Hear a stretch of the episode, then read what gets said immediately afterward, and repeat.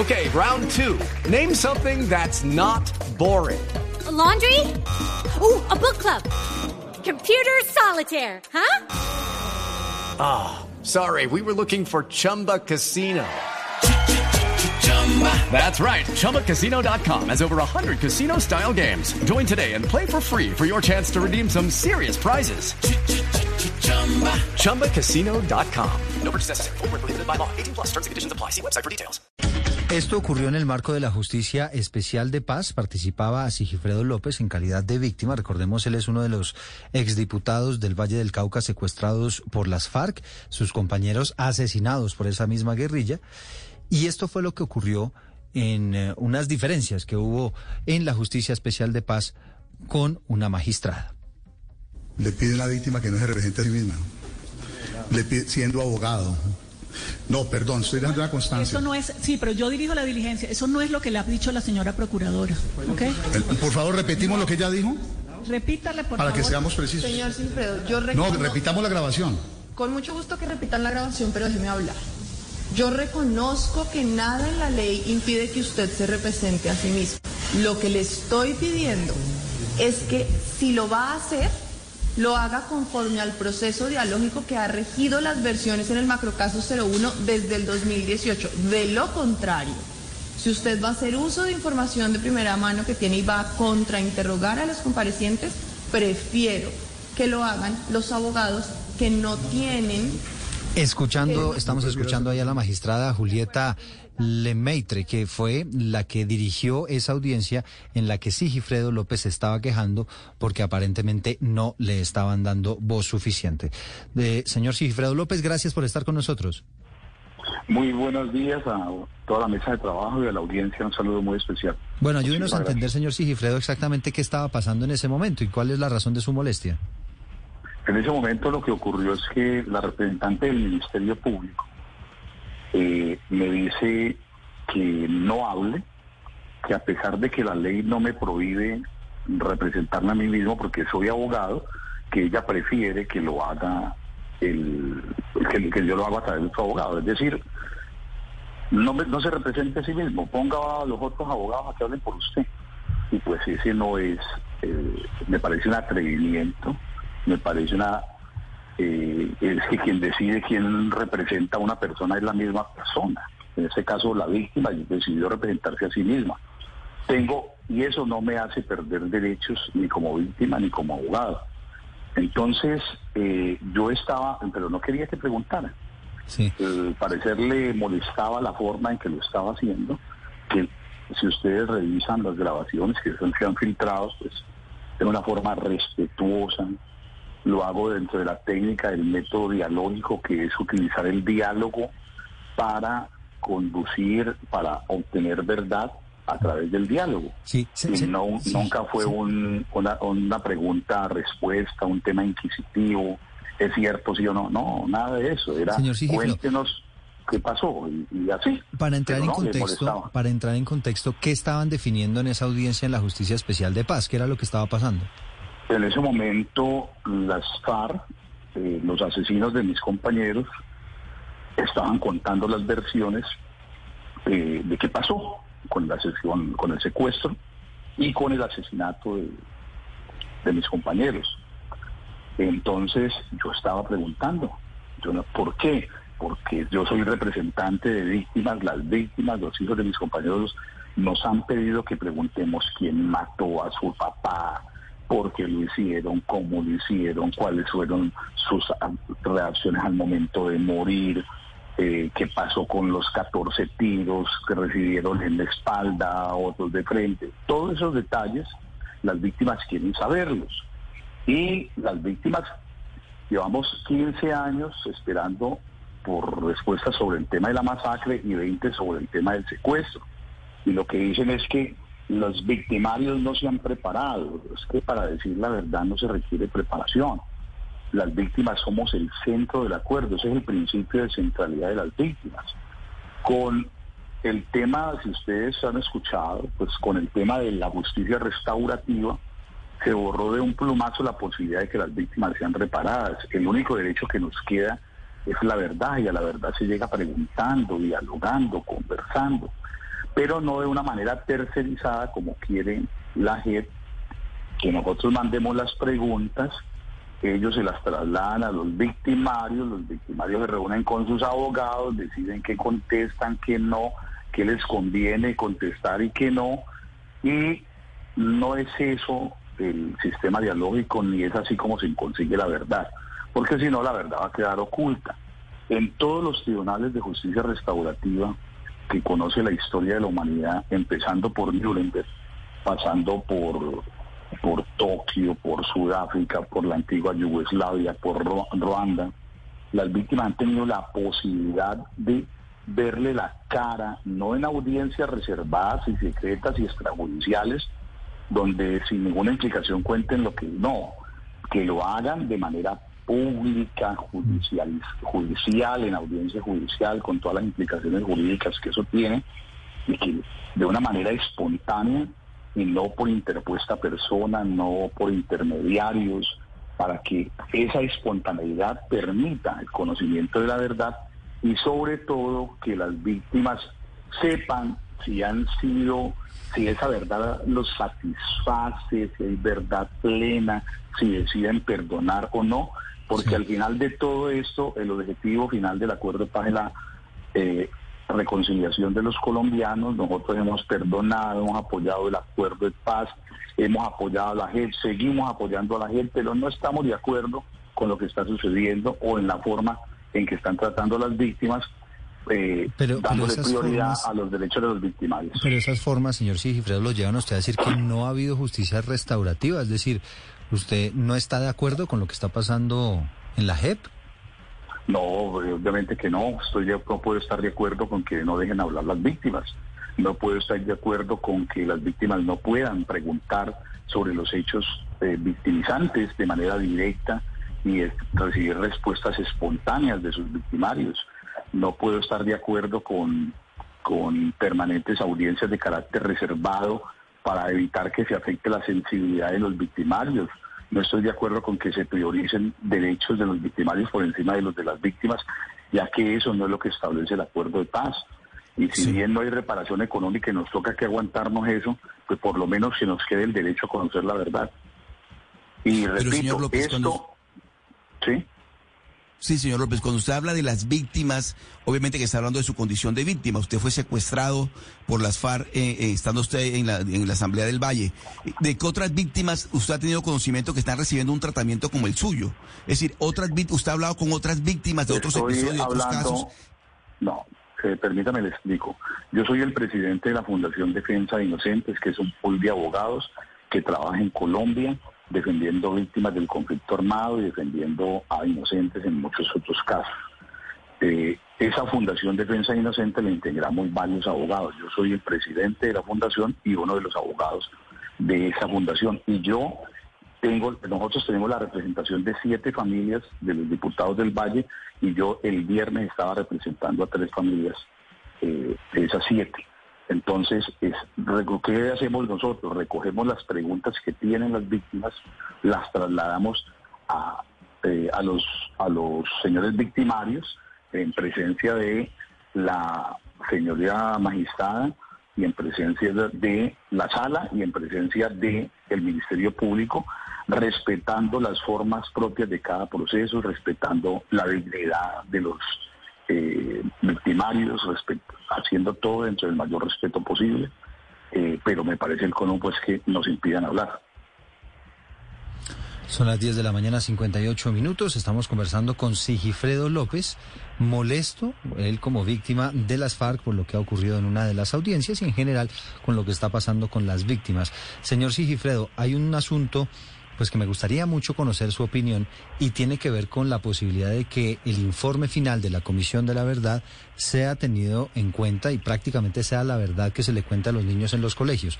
¿Usted qué opina de esa iniciativa? Pues yo creo que la verdad debe ser conocida. Eh, algunos pedagogos especialistas dicen que eh, a los niños debe decirse ya en bachillerato, porque pues cuando están muy niños es mejor que estén dedicados a actividades lúdicas y, no a, conocer pues toda esta tragedia que ha vivido Colombia. que sea a partir de los 11 años, que ya empiezan a verse historia. Entonces sí, me parece, yo estaría de acuerdo, yo estoy de acuerdo que la verdad se conozca. Uno de los principales problemas de esta generación es que no conocen historia porque se abolió la cátedra de historia de los colegios. Eh, al menos de manera rigurosa como lo estudiamos otras generaciones. Pero mm, yo sí creo que los niños a los 5, 7, 8 años deben estar dedicados a actividades lúdicas, a pintar. No, en, eso, en eso estamos de acuerdo, ¿no, señor Sigifredo? Pero me refiero al informe como tal, pues que el informe usted sabe que, que es un informe pues que ha sido presentado ya a instancias de Naciones Unidas, es un informe pues que básicamente está marcando lo que puede ser eh, lo que hubo detrás del conflicto armado en Colombia, pero usted también sabe que hay unos sectores que lo han cuestionado y que están diciendo que ese informe puede no estar suficientemente eh, imparcializado. No, puede no, ser Yo lo que ocurre es que no podemos desconocer que eh, el conflicto nos ha dejado una polarización enorme.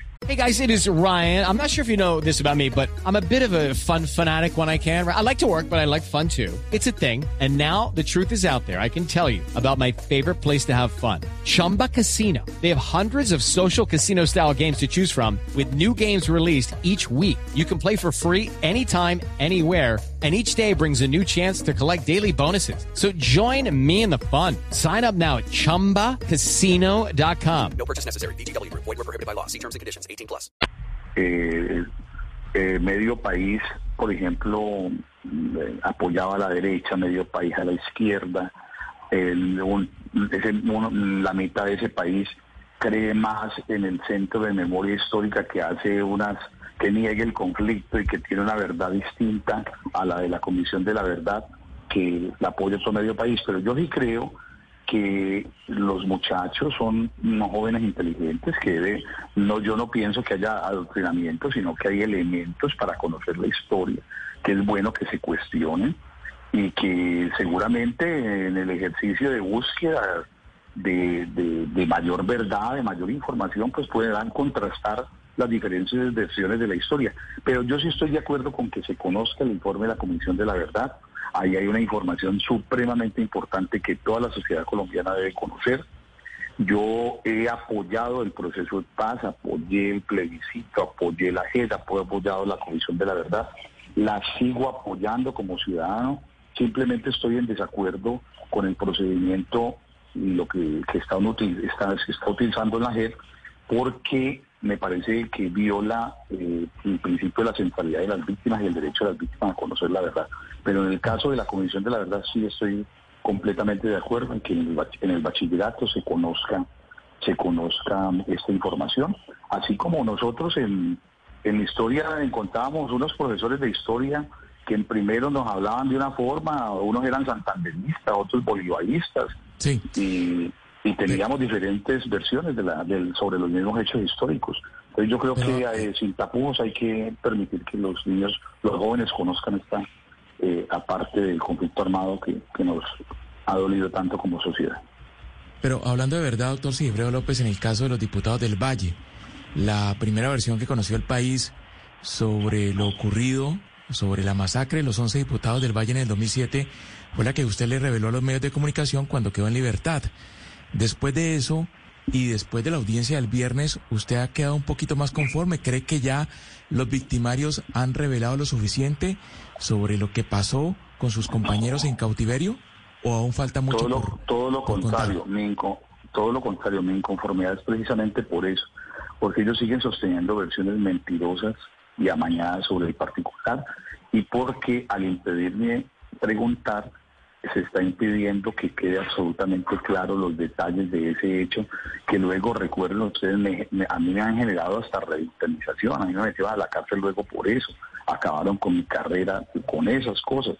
Y es, yo llevo una lucha de 20 años por la verdad y ahora que hemos esperado 20 años ese cara a cara con los victimarios para preguntarles, para aclararles, para exigirles lo están haciendo de una manera parcializada, acomodada, y las verdades a medias son mentiras. Y repito, están diciendo que el argumento de la JED y del Ministerio Público es que no se ha preparado, es que para decir la verdad no se necesita preparación. La mentira requiere preparación, pero la verdad no. Si usted pasó un hecho de frente suyo, usted sabe qué pasó. Y si usted quiere decir la verdad, la puede decir inmediatamente, si quiere, y de manera pública.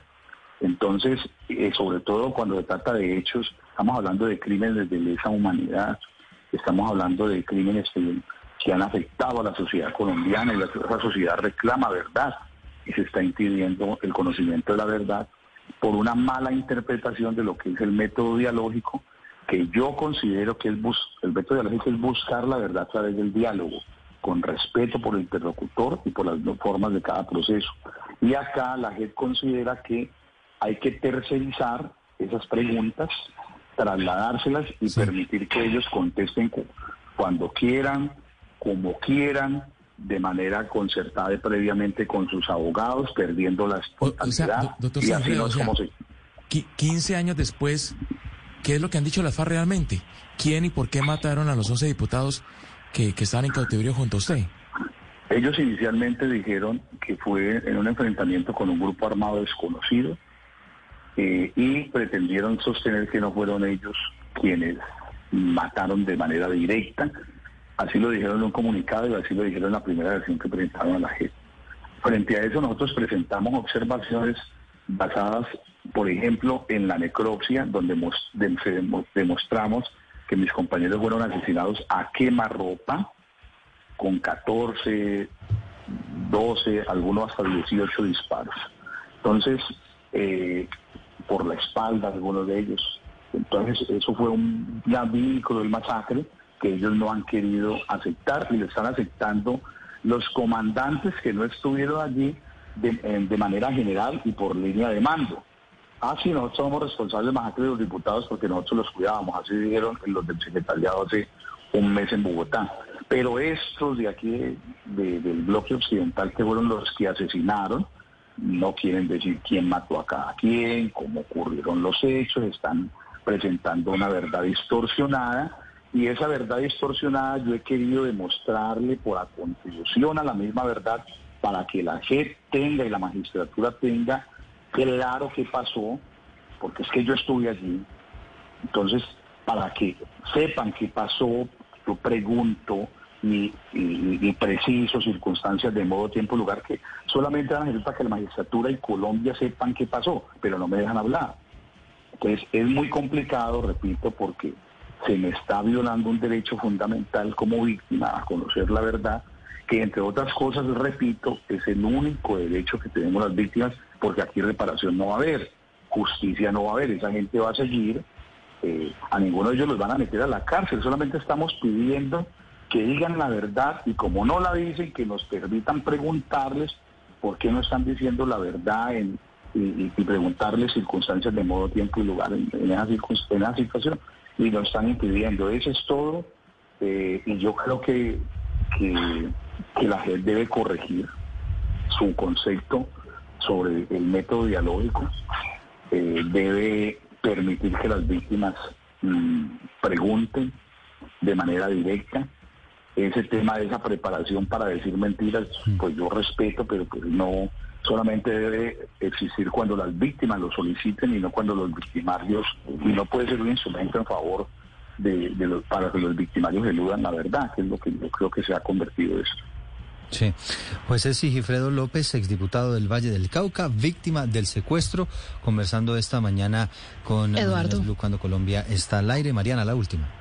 Eduardo, sí, me gustaría preguntarle, señor Sigifredo López, exdiputado del Valle del Cauca, es que es muy interesante lo que usted dice, porque si nosotros pues miramos, por ejemplo, los autos de la JEP sobre los el caso, el primer caso del secuestro, pues vemos que ellos han entrevistado a una cantidad de víctimas que no estoy segura comparación con la justicia ordinaria se hizo. Es decir, la JEP, digamos que muchos reconocen, ha llevado a cabo un ejercicio muy inclusivo, por lo menos en tratar de entrevistar a cada vez más víctimas. Pero yo sí quisiera saber si usted considera que la JEP está teniendo, digamos, en cuenta a todas las víctimas y las está oyendo a todas, o si de pronto hay un poquito de campo para que algunas se expresen más. Eh, yo le quiero decir algo. Primero, yo he sido un defensor del acuerdo. He salido a marchar defendiendo el acuerdo de paz. He sido un defensor de la JEP, de la Comisión de la Verdad, de todas las instituciones que se crearon porque ante todo soy un defensor de víctimas y mi vocación es que no haya más víctimas en Colombia y que el conflicto armado por fin termine. Y hoy estoy de acuerdo con que se negocie con todos los grupos armados. Mi diferencia está, la, la JEP ha hecho un ejercicio y yo no puedo negar la importancia del trabajo de la JEP. Yo lo que estoy diciendo es que están interpretando mal el concepto del método dialógico que se lleva a cabo para conocer la verdad. El diálogo, el, lo dialógico viene del diálogo como instrumento para conocer la verdad, no la tercerización del diálogo como lo quieren convertir. En esa tercerización del diálogo se pierde la verdad.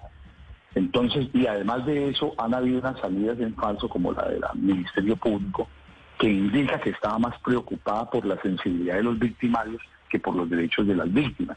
Entonces, mi malestar es no con el sistema, no con la G como institución, no con las personas que han intervenido, sino con la actitud que tuvieron, con la interpretación que están haciendo del método dialógico que está cercenando y menoscabando los derechos fundamentales que tienen las víctimas. Y eso es lo que yo voy a hacer mediante tres cosas, tres acciones concretas que empezamos hoy. Una es la petición a la Procuraduría General para que designen un nuevo funcionario que realmente entienda el compromiso y el principio de la centralidad de las víctimas que está por encima de cualquier otra preocupación, que lo sustancial está por encima de lo formal y lo procedimental. Dos, le vamos a pedir con Fundación Defensa de Inocentes esta revisión de la puesta en práctica del método dialógico que están haciendo en la sala, en este caso porque está cercenando los derechos de las víctimas. Y tercero, vamos a pedir una debilidad internacional a la ONU para este caso, para que se garantice eh, el poder conocer la verdad plena, la verdad completa de los hechos y no verdades a como lo quieren presentar los Señor Sigifredo, solamente como para entender las formas, ¿esto es un asunto, una manera de actuar de una magistrada o es así como como se manejan las cosas, digamos, en esas audiencias. Es decir, que haya esa tercerización que a usted tanto le molesta, el hecho de que se le envíen antes las preguntas a, los señores de las FARC para que las revisen y puedan saber cómo contestar. ¿Esa es la manera como, como actúan en general las FARC o esa es la manera de actuar particularmente de esta magistrada? Eh, mire, la magistrada, yo tengo que decir, ella ha sido una persona muy respetuosa en el trato. Sí. Yo no sé qué le pasó en esa audiencia, porque ella me había dicho que podía preguntar y que podía hacerlo en mi doble condición, que podía representarme a mí mismo. Y en mitad del camino, en mitad de la audiencia, cuando interviene el Ministerio Público, ya me cambia las reglas de juego y me dice que tengo que hacer las preguntas y que ella las traslada. Entonces ahí cuando yo expreso mi malestar, que también lo expresé luego en la, no, eso está claro. la conversación privada. Eso está claro. Lo que yo quiero saber es si esa es una manera de actuar en general de la JEP, es decir, si así es como se están manejando las audiencias.